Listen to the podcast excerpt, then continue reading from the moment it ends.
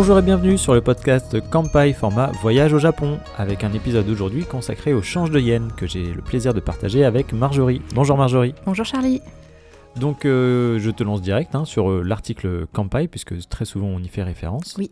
Donc l'article qu'on va détailler aujourd'hui pour le podcast sur euh, le voyage au Japon, c'est changer ses euros en yens au meilleur prix. Donc on va parler d'argent. Donc ça, c'est un, article que l'on a depuis un moment déjà et qui est régulièrement mis à jour euh, sur Campai. Oui.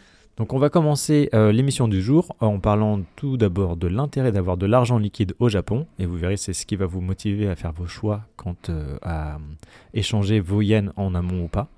Et ensuite, donc, les meilleures solutions pour récupérer ces devises japonaises. Oui, voilà. Donc on va commencer par un point rapide sur l'actualité du taux de change du yen, qui est donc euh, assez favorable euh, à nous les Occidentaux ces derniers mois.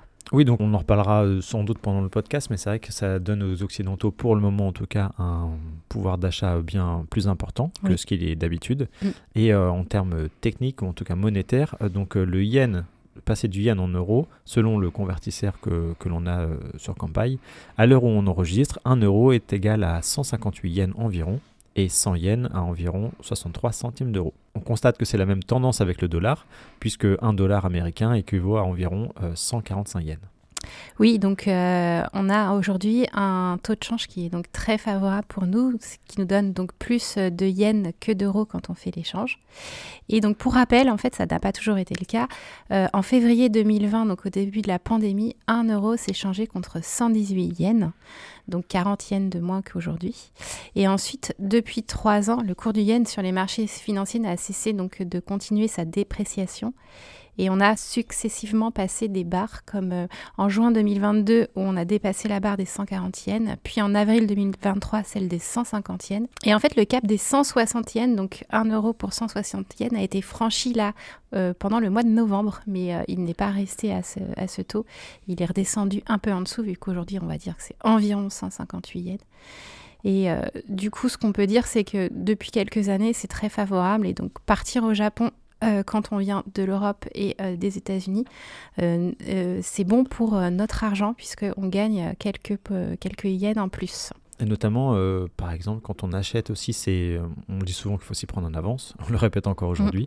mais si on achète ses passes de transport, ses billets de train ou autres, si le prix est fixé en yens, du coup, il y a tout intérêt à le faire en amont plutôt que sur place. Oui, parce que maintenant, on est encore favorable en 2023 et en début 2024, mais euh, il faut dire que ce taux de change du yen euh, reste exceptionnellement bon, mais ne va pas rester forcément très longtemps euh, à cette hauteur.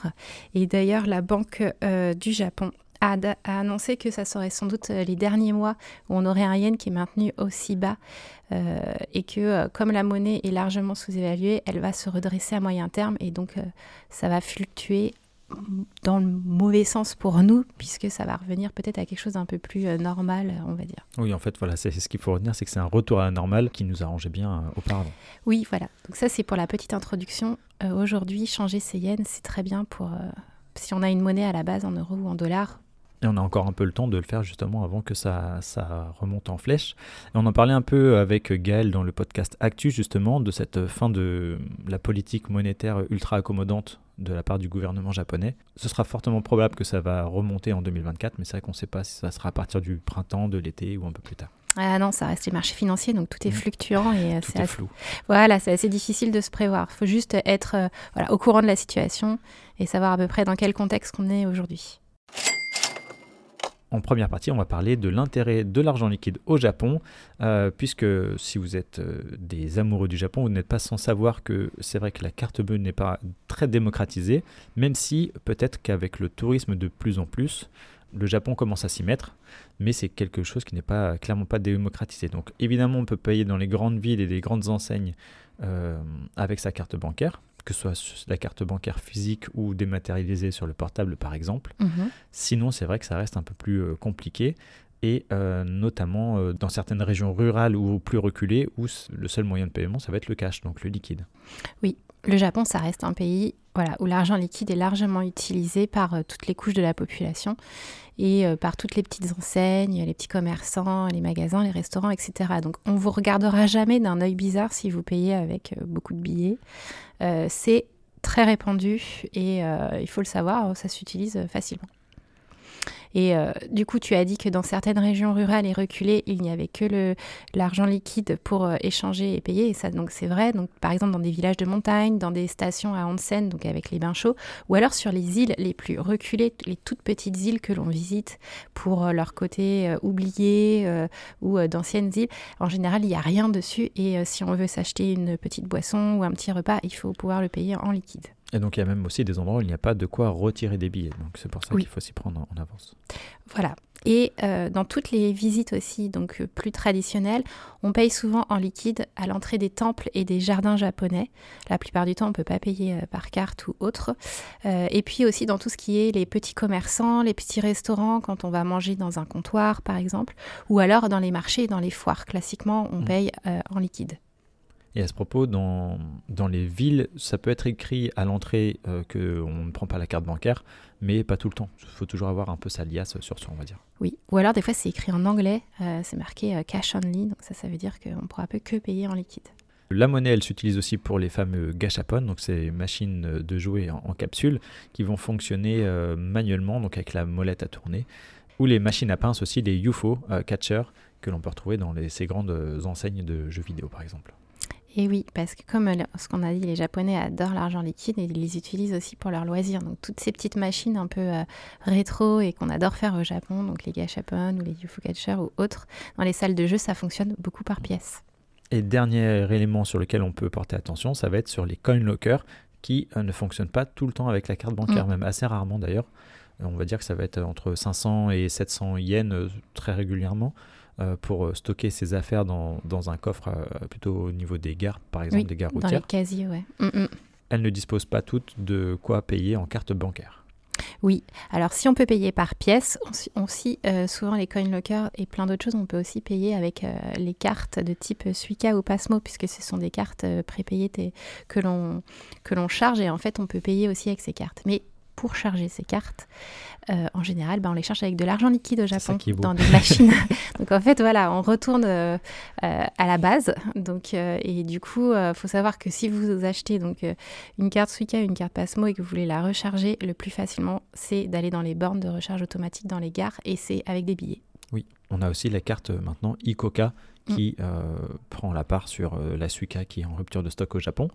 Et c'est des cartes aussi que vous pouvez dématérialiser, euh, donc vous pouvez faire le transfert directement sur votre téléphone. Ce qui peut être très pratique, mais après à vous de voir, parce qu'il y a des frais aussi, on peut avoir des frais sur, quand on transfère son argent. Il faut avoir une connexion Internet du coup. En plus de ça, Partout.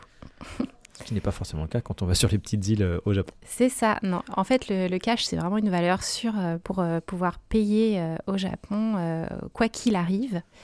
Et euh, d'ailleurs, il est recommandé d'avoir toujours sur soi un minimum d'argent liquide pour, euh, en cas de situation d'urgence. Et on pense par exemple à des catastrophes naturelles qui peuvent se passer, même si on ne vous le souhaite pas, mais on ne sait jamais. Un typhon qui passe un peu trop fort et qui provoque une panne électrique, ou alors un séisme, il y a quelques dégâts. Avoir sur soi quelques yens, un billet et un pièce, ça permet de pouvoir euh, pallier aux dépenses les plus prioritaires tout de suite. Et on l'a vu malheureusement avec le cas du séisme début janvier justement. Oui, hein, il y a des séismes régulièrement au Japon et des, certains qui sont assez forts. Mm. Donc voilà, le mieux on est préparé, euh, le mieux euh, on peut réagir. Et puis en plus de ça, avoir une liasse de billets sur soi, vu qu'on est au Japon, d'autant plus, euh, en termes de sécurité particulièrement, eh bien c'est pas du tout un souci. Le, le risque le plus élevé à vrai dire c'est de perdre soi-même son argent ou son portefeuille. Oui, en fait, il n'y a pas vraiment de vol de portefeuille ou de euh, pickpocket au Japon. C'est pas du tout euh, euh, l'usage ou la tradition, si j'ose dire. Et du coup, vous pouvez très bien vous promener avec une certaine somme d'argent. Et voilà, le risque est le plus important que vous perdez en fait votre portefeuille vous-même tout seul. Et la chose qu'on peut recommander peut-être, ça va être de diviser, on va dire, ces, espèces mm. entre une peut-être grosse somme que vous avez prise pour votre début de voyage, par exemple, et après, euh, lors de vos sorties, vous n'êtes pas obligé de tout amener sur vous tout le temps. Non, puis souvent dans les hébergements, vous avez des coffres forts euh, qui sont prévus dans les chambres, euh, je pense aux hôtels ou aux ryokan, etc.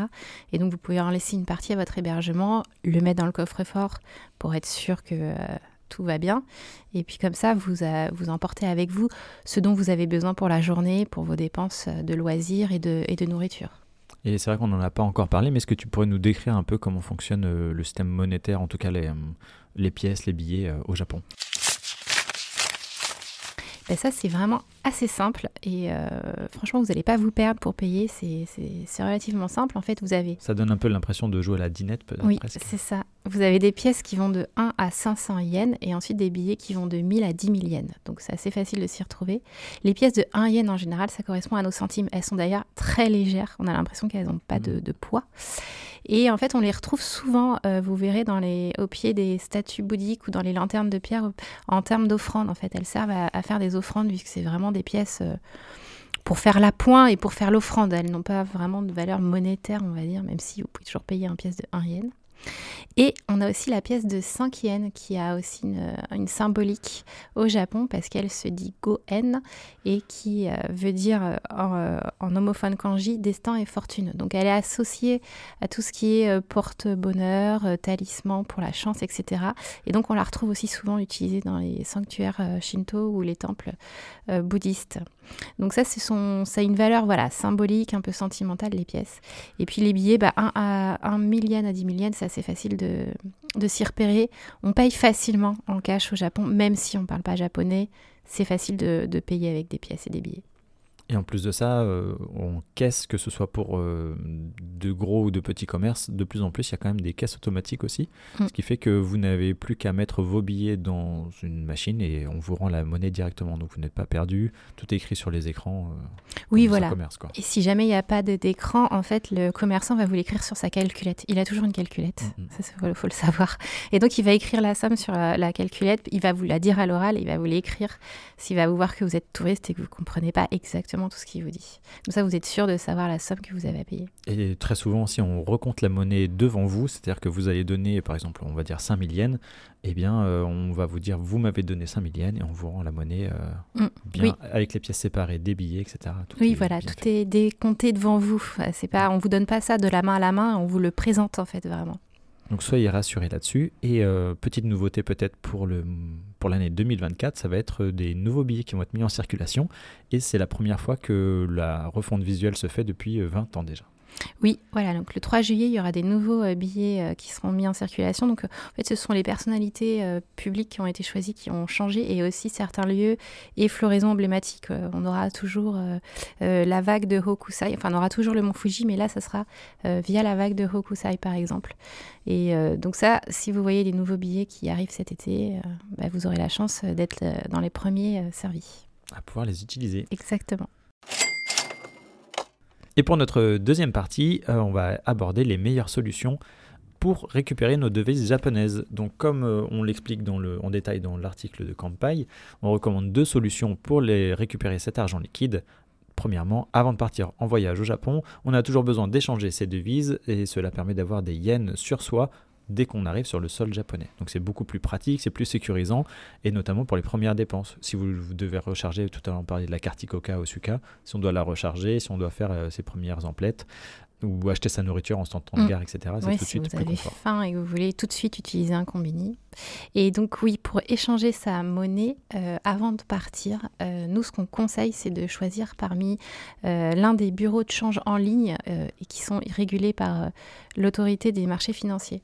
Donc les trois gros avantages de ces bureaux de change en ligne, donc sur internet, c'est qu'ils sont donc faciles d'utilisation vu que vous n'avez pas besoin de vous déplacer physiquement à un bureau de change, vous pouvez tout faire sur internet. En général, ils ont des conditions euh, tarifaires qui sont avantageuses euh, donc au niveau euh, des frais de change, de devises, etc. Et c'est moins cher que d'aller dans un bureau de change physique ou d'aller auprès de votre banque. Et puis, votre liasse de yens, en fait, vous la, vous la, vous l'avez en livraison à domicile sécurisée par transporteur. Donc, c'est tout est fait pour que tout se passe bien. Et tout se passe en général très bien. Donc euh, c'est une solution qu'on recommande euh, vraiment sur campagne. On le fait euh, régulièrement à chaque fois qu'on part en voyage et on n'est jamais déçu. Et donc on a quatre partenaires en particulier avec qui on a des relations de confiance. Donc c'est Or Échange, Change de la Bourse, Comptoir Change Opéra, donc CCO et Change Group. Donc la plupart du temps ce sont des bureaux de change qu'on trouve à Paris en physique, mais qui pour la majorité des gens qui ne vivent pas à Paris du coup, c'est pratique, on peut faire appel à leur service via Internet. Et pour savoir un peu tous les services qu'ils proposent et les tarifs euh, qu'ils ont, on a un tableau qui compare en fait leurs prestations, qui est mis à jour très régulièrement, donc à chaque fois qu'ils changent euh, quelque chose dans leur service. Et puis on a aussi des codes de réduction, notamment pour tout ce qui est frais de livraison, avec un code campagne. Donc vous pouvez aller sur notre site internet, sur l'article qu'on a mis là, changer ses yens. Euh, ces euros en yens au meilleur prix et vous avez des codes de réduction par rapport à une fois que vous aurez fait votre choix parmi ces quatre partenaires. Donc euh, on recommande euh, vraiment cette solution et on ne recommande pas euh, du tout, on va dire, les bureaux de change aux aéroports qui en général affichent vraiment les frais de change les plus élevés par rapport à tout ce qu'on peut trouver dans notre pays de résidence et puis sur place. Donc ça, c'est vraiment des solutions de dernier recours quand vous n'avez plus du tout le choix ou vous n'avez pas du tout préparé. Mais euh, c'est pas du tout ce qu'on recommande. Et en plus de ça, ça permet, euh, quand on passe par euh, les bureaux en ligne, ça permet d'avoir déjà son argent avant de rentrer sur le sol japonais. Puisque si on va à l'aéroport, ça fait perdre un peu de temps en plus déjà d'être une fausse bonne idée. Parce que comme tu mm. dis, les taux de change sont beaucoup plus importants. Oui, bah, ils profitent de la situation dans laquelle se trouvent les gens pour, pour proposer des choses. C'est normal aussi, c'est des situations un peu d'urgence. Euh, et puis pour info, quand vous arrivez sur le sol japonais, euh, vous avez le droit d'amener jusqu'à 1 million de yens en argent liquide par personne. Ça c'est euh, pour information officielle. Donc 1 million de yens, aujourd'hui c'est environ 6300 euros par personne. Donc ça laisse quand même un peu de marge. Oui, pour s'acheter son petit truc en, en combini, sa bouteille d'eau et... Voilà, pour un voyage au Japon, c'est bien. c'est tout à fait honorable. Là, on parlait des solutions avant de partir au Japon et ensuite sur place, eh bien, on retire son argent dans un distributeur automatique de billets qu'on va facilement trouver dans les combini. En tout cas, je dis ça pour les personnes étrangères au Japon, euh, donc les 7-Eleven, les Family Mart, etc. Euh, qui vont avoir des ATM à l'intérieur et très souvent les cartes euh, occidentales sont, ils sont acceptées. Oui. On peut également le faire dans les bureaux de poste japonais, donc c'est les postes rouges. Et attention pour ça aux heures d'ouverture qui, qui sont généralement de 9h à 17h, voire 18h. Donc voilà, donc pour les occidentaux, on passe par les distributeurs automatiques de billets. Et lorsque l'on fait la manipulation pour retirer son argent auprès des distributeurs automatiques de billets, il faut savoir que les interfaces euh, très très très souvent sont en anglais. Donc en tout cas, il y a l'option anglais, voire des fois ça nous est arrivé aussi de voir français, mais on va dire comptez sur l'anglais. Et si vous ne parlez pas anglais, eh bien vous pouvez sélectionner la fonction Withdraw qui vous permet de euh, retirer sur ces ATM votre argent liquide. Oui, voilà, c'est la petite chose à noter pour tous ceux qui ne parlent pas anglais. Euh, c'est d'avoir le bon mot parce que vous aurez plusieurs options, parce que vous pouvez faire plusieurs choses sur euh, un distributeur en banque. Et donc, de banque, donc c'est la fonction retrait d'argent liquide. Et si jamais il n'y a pas de version anglaise, eh bien vous pouvez toujours utiliser Google Trad en direct sur la machine, qui ça fonctionne aussi très bien. Mm. Effectivement. À noter que quand vous allez faire un retrait d'argent au Japon, il y aura forcément des commissions qui vont être euh, appliquées. Donc ce sont en général, c'est un pourcentage selon le montant demandé. Et en fait, les commissions, elles sont des deux côtés. Vous en aurez du côté japonais. Donc il faut compter environ 200 yens de frais quand vous retirez 50 000 yens, donc environ 315 euros. Donc 50 000 yens, c'est le montant de retrait maximum que vous pouvez faire en une fois quand vous allez dans un, dans un distributeur euh, de, de banque. Il faut savoir que vous pouvez retirer jusqu'à 50 000 yens à chaque fois. Puis après, il y a vos plafonds de carte bancaire aussi qui s'appliquent. Et du côté euh, de son pays de résidence, vous avez aussi des frais de commission donc qui sont appliqués par la banque auquel est rattachée votre carte bancaire. Donc là, c'est à vous de vous renseigner en amont pour savoir quel est le, quelles sont les commissions ou le pourcentage qui est appliqué. Euh, et puis, comme je le disais, si vous partez à l'étranger, vous avez forcément des plafonds. N'hésitez pas à communiquer à votre banque que vous êtes à, l'étranger parce que des fois, les plafonds sont abaissés pour des questions voilà, de vol de carte. Et euh, si, ils peuvent euh, du coup vous refuser votre paiement par carte si vous n'avez pas prévu ce voyage ou vous n'avez pas augmenté votre plafond. Donc ça, c'est pour éviter la mauvaise surprise sur place d'avoir une carte qui ne fonctionne pas. Et aussi, euh, comme on en parlait l'autre fois pour les assurances, si vous pouvez avoir le contact mail, par exemple, de votre banque directement, ça peut toujours être euh, appréciable le jour où il y a un souci avec la carte bleue, par exemple. Oui, voilà. Et donc la solution la plus économique quand on retire de l'argent sur place, c'est bien évidemment du coup de, de, retirer une somme assez suffisante pour euh, ne pas en fait multiplier les frais additionnels après. Donc après, vous retirez 50 000 yens, et puis vous voyez combien de temps ça vous tient et euh, pour ne pas avoir forcément besoin de retirer euh, une nouvelle fois. Oui, l'idée c'est d'en faire le moins possible au, final. quoi. Oui, pour, euh, pour, que ce soit plus économique pour vous, oui.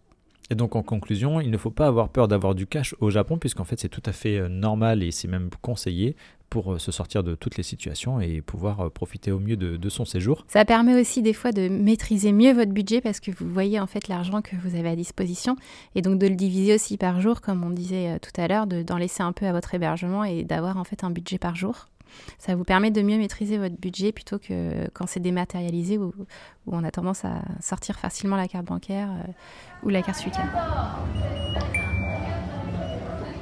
Et puis clairement, ce sera aussi votre premier contact, euh, sans doute si c'est votre première fois au Japon, avec euh, le japonais pour communiquer. Et donc, ils sont toujours ravis de ce moment-là aussi.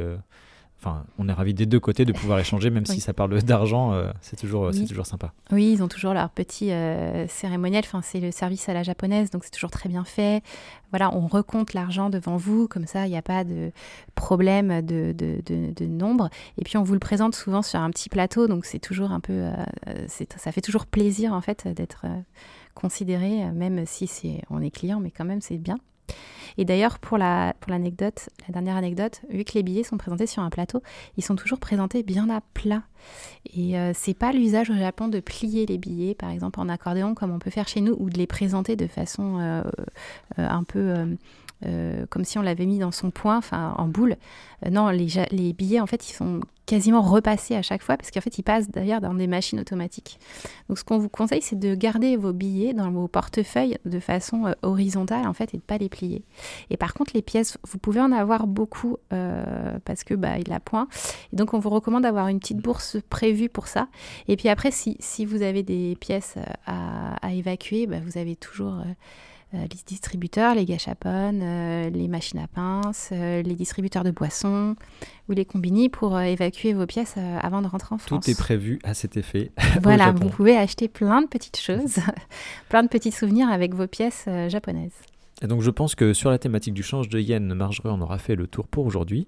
Donc je te remercie déjà euh, pour euh, m'avoir aidé à préparer cette émission. Et on se retrouve pour les prochains podcasts voyage. Ensemble, c'est vrai qu'on a fait toutes les grandes thématiques de la préparation de son voyage au Japon afin de mieux s'organiser. Donc on a parlé de quand partir pour les saisons par exemple, de comment on choisit sa compagnie aérienne, ou le, son hébergement, son hébergement le pocket wifi, etc. Mhm. L'assurance voyage. L'assurance voyage également. Donc là, on commence à avoir fait le tour de toutes ces principales thématiques et donc on va essayer de, on va faire en sorte de se diversifier pour la suite, notamment en parlant de saisons plus précises ou de lieux. Ou des destinations plus précises, etc. On va être plus dans la tendance et la thématique maintenant qu'on a bien préparé son voyage. Exactement. Donc vous en savez beaucoup sur le Japon et nous, on vous retrouve prochainement sur le podcast Voyage avec Marjorie. Au revoir Charlie. Au revoir Marjorie.